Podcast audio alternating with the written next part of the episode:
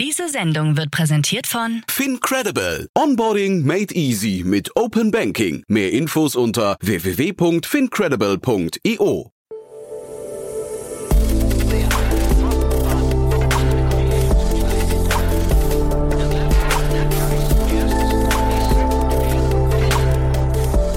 Startup Insider Daily.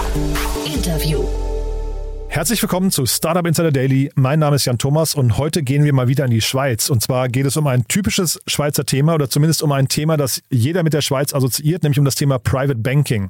Ich spreche mit Florian Rümmelein. Er ist der Co-Founder und CEO von Everon und ist ein Unternehmen, das gerade eine Seed-Finanzierungsrunde abgeschlossen hat und genau das versucht, nämlich das Private Banking 2.0, nenne ich es einfach mal, äh, hinzubekommen und das Schweizer Modell oder das Urvertrauen in das Schweizer Modell zu exportieren, auch in andere Länder. Ist ein cooles Gespräch, finde ich, hat mir großen Spaß gemacht. Deswegen würde ich sagen, wir gehen direkt rein. Hier kommt Florian Rümmelein, der Co-Founder und CEO von Everon. Werbung. Sei dabei beim HTGF Family Day am 11. und 12. Juni in der Station Berlin. Für zwei Tage voller Inspiration und Business. Tauche ein in ein einzigartiges Netzwerkerlebnis mit bis zu 1500 Teilnehmenden. Erkunde das innovative Seed- und Later-Stage-Portfolio des Hightech Gründerfonds. Lass dich vom vielseitigen Programm inspirieren und knüpfe wertvolle Kontakte. Sichere dir jetzt dein Ticket. Mehr Informationen findest du unter www.family-day-htgf www.startup.de. Startup Insider Daily. Interview.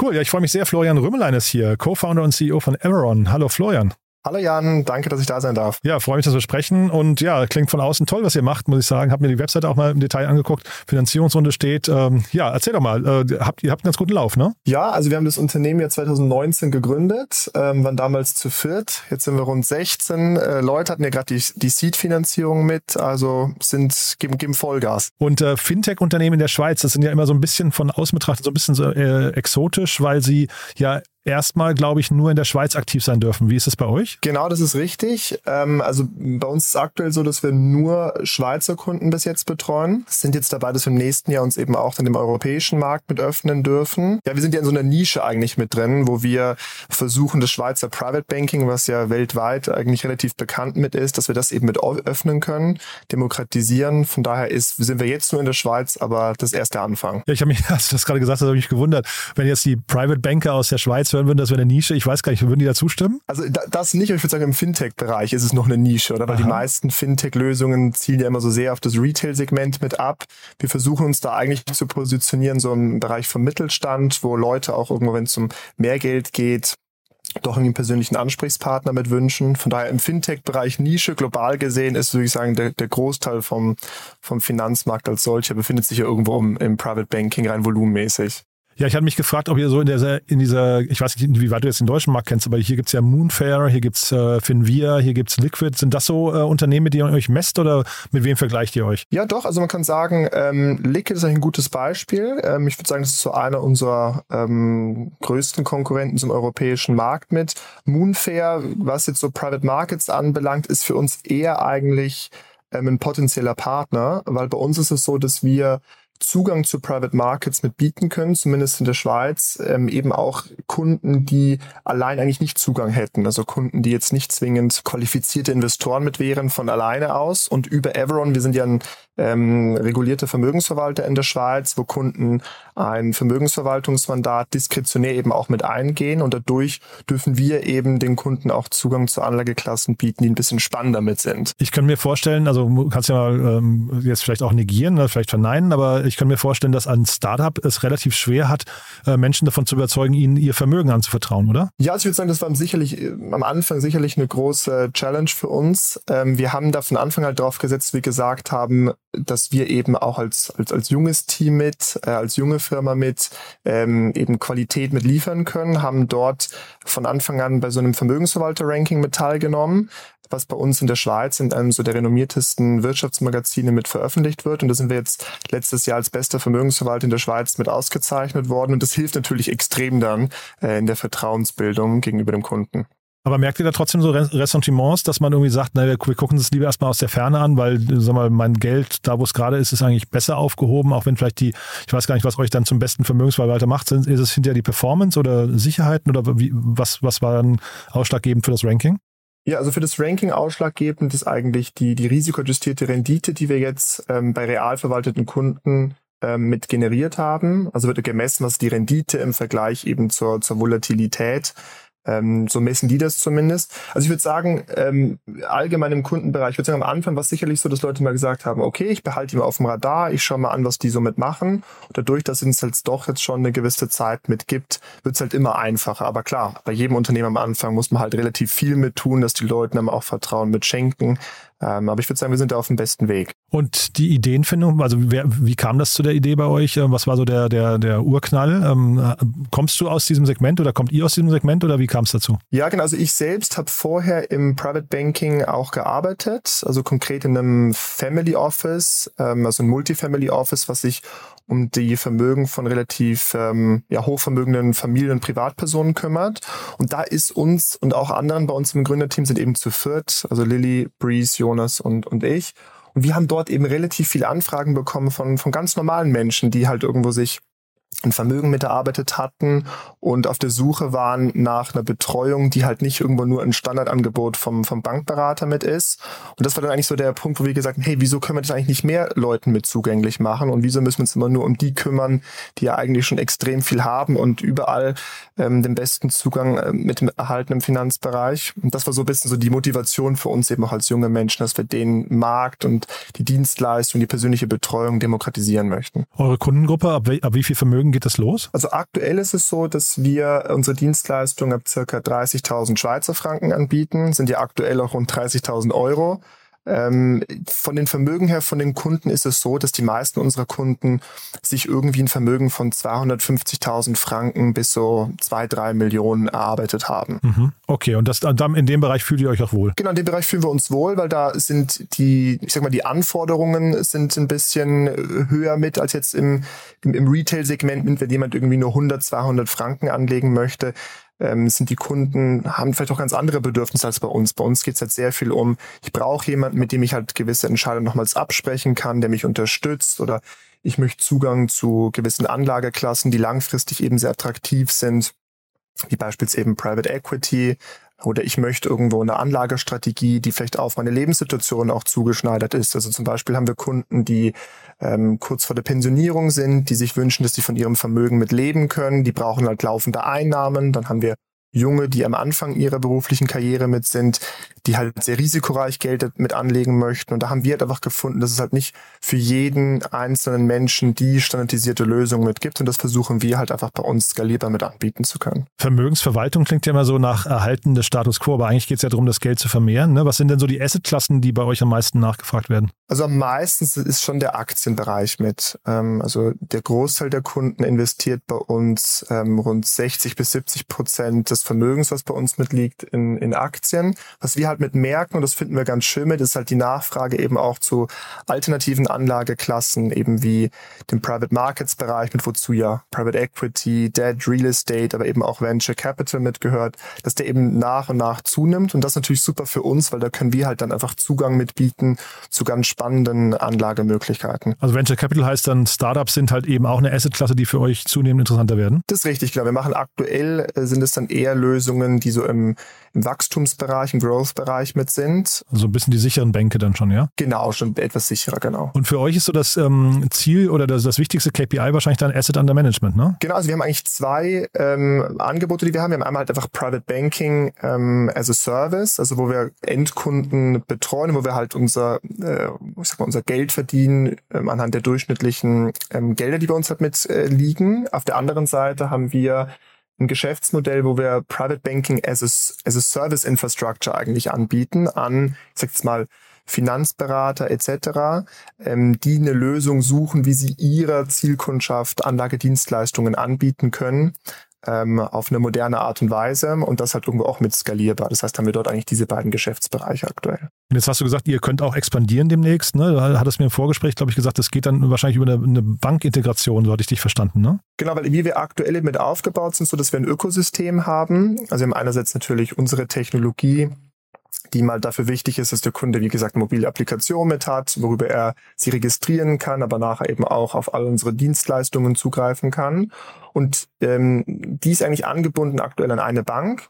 Und wir fügen dort ähm, eine weitere Bank jetzt in diesem Jahr mit dazu, die es uns dann eben auch mit ermöglicht, ähm, eben auch Auslandskunden eben mit zu betreuen. Und das heißt, unser großes Ziel ist ja, dass wir eben Schweizer Private Banking auch internationalisieren können. Und daraufhin ist das so der nächste wichtige Schritt, den wir bei uns intern haben. Ist das quasi so das wichtige Label für euch, diese wichtige Marke im, im Hintergrund, dass man sagt, äh, das Schweizer Modell des Private Bankings? Ja, also ich, ich glaube, gerade auch wenn wir jetzt schon Kundenanfragen aus dem Ausland erhalten, die Schweiz steht halt doch immer für eine gewisse Stabilität, für, für Sicherheit und gerade im Umfeld, was wir jetzt haben, ähm, glaube ich, sehen sich Leute irgendwo auch nach, nach Sicherheit mit. Und äh, darum sind wir der Meinung, dass die Schweiz nach wie vor international äh, der wichtigste Player auf dem Finanzmarkt mit ist und bleiben wird. Und da versuchen wir jetzt unseren Teil mit zu leisten, dass halt die Kunden, die vielleicht vor paar Jahren mal in der Schweiz eben mit waren, aber einfach aufgrund der hohen Minimumanforderungen, die Banken halt heute stellen, gerade im, im Punkto Vermögen, vielleicht einfach nicht mehr in der Schweiz mit sein können. Und da möchten wir einfach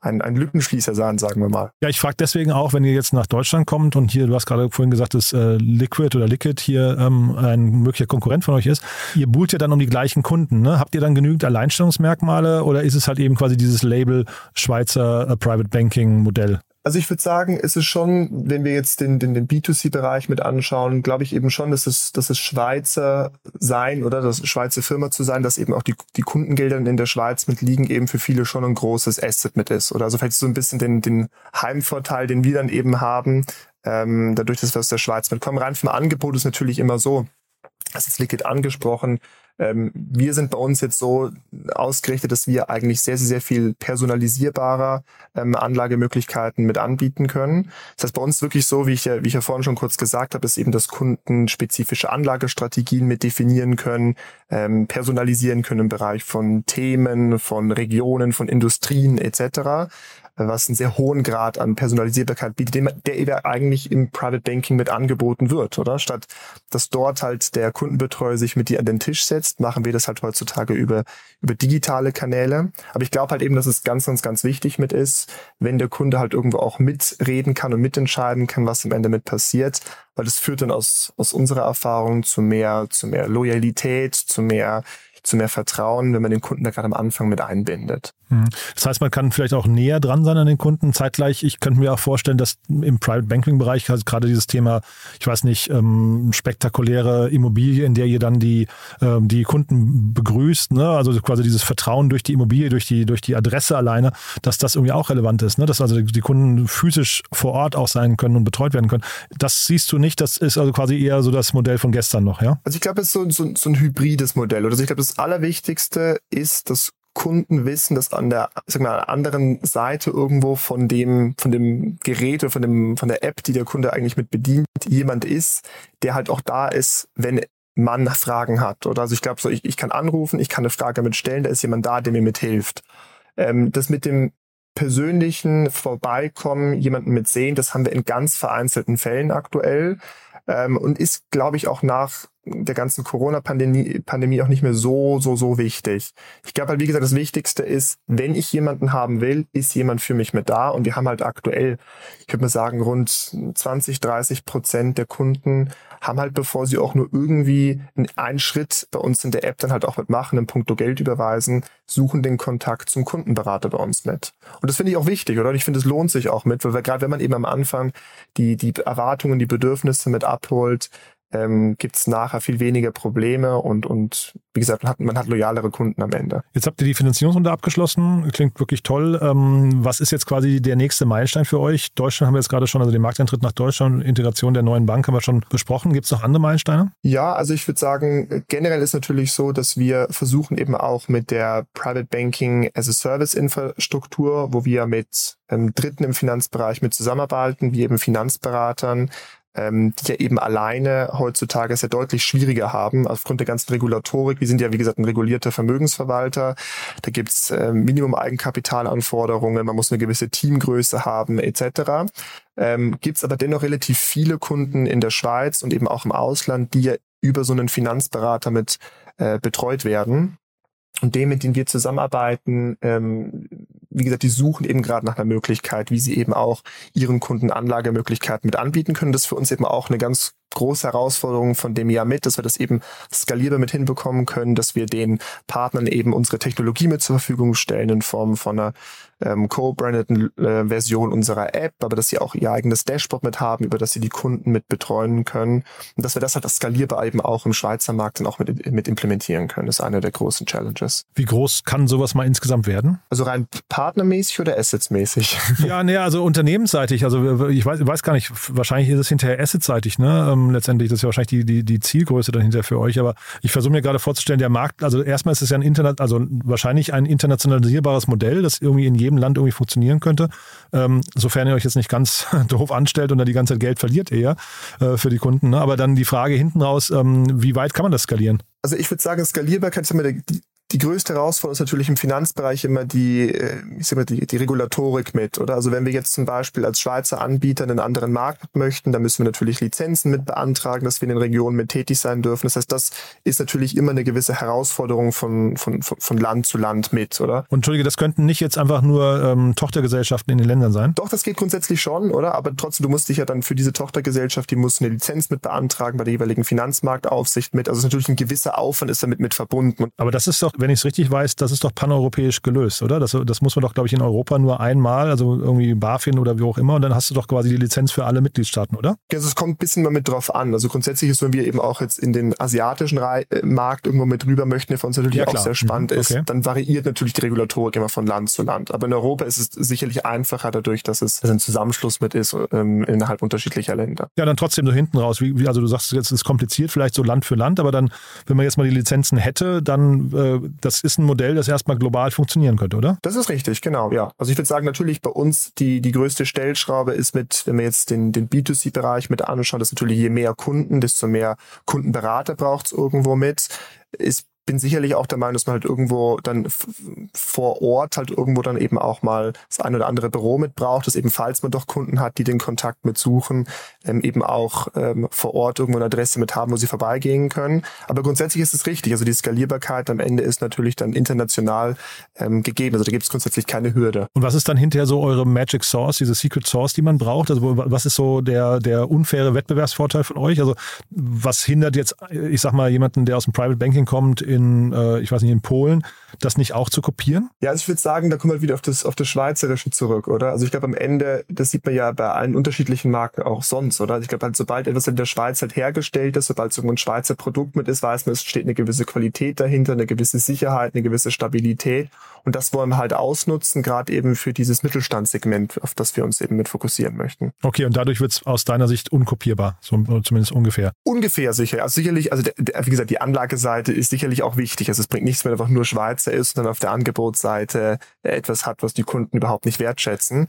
Ähm, aber die Kombination eben daraus, glaube ich, ähm, ist, ist relativ vielversprechend. Oder und gerade eben der Fakt, dass du dann auch deine Gelder eben in der Schweiz mit liegen hast. Ich sag jetzt mal, stell dir vor, du bist jetzt irgendwo in Polen oder in der Nähe auch irgendwo zu Russland oder bist irgendwo in Taiwan etc. Das sieht man ja immer wieder solche Trends, dass eben in der Schweiz dann auch extrem große Nachfrage gibt, eben aus diesen Regionen nach Kontoeröffnungen hier, weil Leute sich sicher sind, egal was passiert, in der Schweiz ist mein Geld sicher. Könnt ihr dann eigentlich auch das Schweizer Bankgeheimnis exportieren? Ja, also grundsätzlich ist es ja so, oder? In der Schweiz haben wir ein Bankgeheimnis, gibt natürlich aber äh, gerade der automatische Informationsaustausch zu gewissen Regionen, einmal steuertechnischer Natur, der ist natürlich vorhanden, oder? Also so wie das früher halt war, dass man Gelder hier in der Schweiz äh, verstecken konnte, ohne dass irgendjemand mitbekommt. Ich würde mal sagen, die Zeiten sind mit vorbei. Aber im Punkto Bankgeheimnis ja sicherlich, also irgendwo die Diskretion die auch mit verbunden ist, dass einfach ein anderes Land nicht einfach so grundlos in die Schweiz kommen kann, sagen kann, so, die, die Gelder von dem Kunden möchte ich jetzt mal mit haben.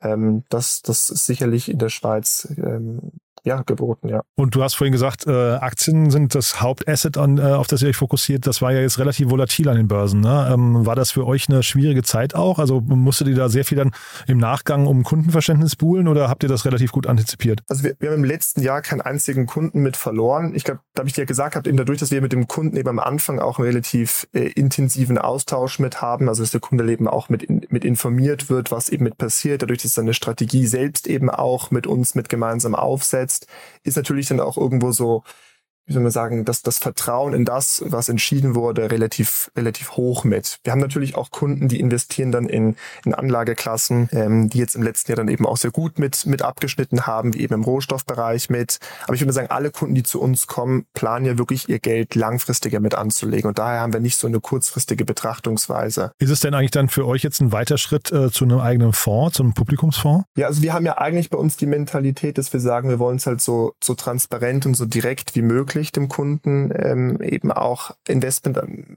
ja, von der Investmentseite her mit anbieten. Das heißt, bei uns ist so, wenn wir aktuell Fonds mit haben, dann sind das Fonds, ähm, die wir mit ausgewählt haben, eigentlich von Dritten. Also das heißt jetzt zum Beispiel im Private Equity Bereich sind es Private Equity Fonds von eben großen Namen wie Partners Group, Schroders etc., ähm, wo wir Zugang mit bieten, aber wir selbst setzen keine Fonds mit auf. Oder weil wir, uns ist wichtig halt, dass wir als unabhängiger Vermögensverwalter für den Kunden ähm, eben, sag ich mal, die besten Anlageentscheide mit treffen und ihnen wirklich auch helfen, die besten Entscheide für ihr Vermögen mit zu treffen. Und da sehe ich das so ein bisschen als ja, als Herausforderung, wenn man dann selbst irgendwie noch einen eigenen Fonds mit managt, den man dann dem Kunden irgendwo rum wieder mit anbieten möchte. Ähm, darum haben wir gesagt, wir machen das mal so, so direkt wie möglich ohne eigene Produkte. Ja, ich dachte nur, weil die Kompetenzen relativ nah beieinander sind, ne? Deswegen. Das ist so, ja. Ne? Hätte mich das, das nicht gewundert. So, ja. Cool, du äh, Florian, sehr, sehr spannende Mission, finde ich. Bin gespannt, wie es weitergeht bei euch. Ähm, drück auf jeden Fall die Daumen. Haben wir für den Moment was Wichtiges vergessen? Ich würde sagen, wir haben eigentlich alles, nein. Ja, sucht ihr Leute für den Markteintritt in Deutschland vielleicht? Ja, das doch, das wäre sicherlich spannend. Dass sobald wir dann halt internationalisieren, ist das sicherlich spannend, dass man halt irgendwo auch aus all den Regionen, wo wir mit hin möchten, ähm, neue Talente mitkriegt. Das ist für uns immer super spannend, ja. Wer soll sich melden bei, bei euch und auf welchem Weg? Ja, also ich würde sagen, über LinkedIn ist immer am besten bei uns mit. Klar, also so, ich glaube, so Compliance-Fachleute, aber natürlich auch Relationship Manager, also Kundenberater mit, ist für uns mega spannend, weil doch jede, jedes Land immer, Land immer wieder ein bisschen anders mit funktioniert. Perfekt. Florian, hat mir großen Spaß gemacht. Danke, dass du da warst und weiterhin viel Erfolg, ja? Danke dir, Jan. Startup Insider Daily, der tägliche Nachrichtenpodcast der deutschen Startup-Szene. Ja, das war Florian Rümmelein, der Co-Founder und CEO von Everon. Ich fand es ein sehr cooles Gespräch und ihr habt es ja gehört, falls euch das Thema interessiert und ihr eine der beiden Positionen ausfüllen könntet, das Unternehmen sucht gerade Mitarbeiter für den Eintritt in den deutschen Markt. Vielleicht passt es ja zu euch. Ja, und ansonsten euch vielen Dank fürs Zuhören und wie immer vielen Dank, wenn ihr das weiterempfehlen könntet. Vielleicht kennt ihr jemanden, der uns noch nicht kennt und ihr wisst ja, wir freuen uns immer über neue Hörerinnen und Hörer. Von daher dafür auch vielen Dank an euch. Ja, und ansonsten euch einen wunderschönen Tag und hoffentlich bis nachher oder ansonsten bis morgen. Ciao, ciao.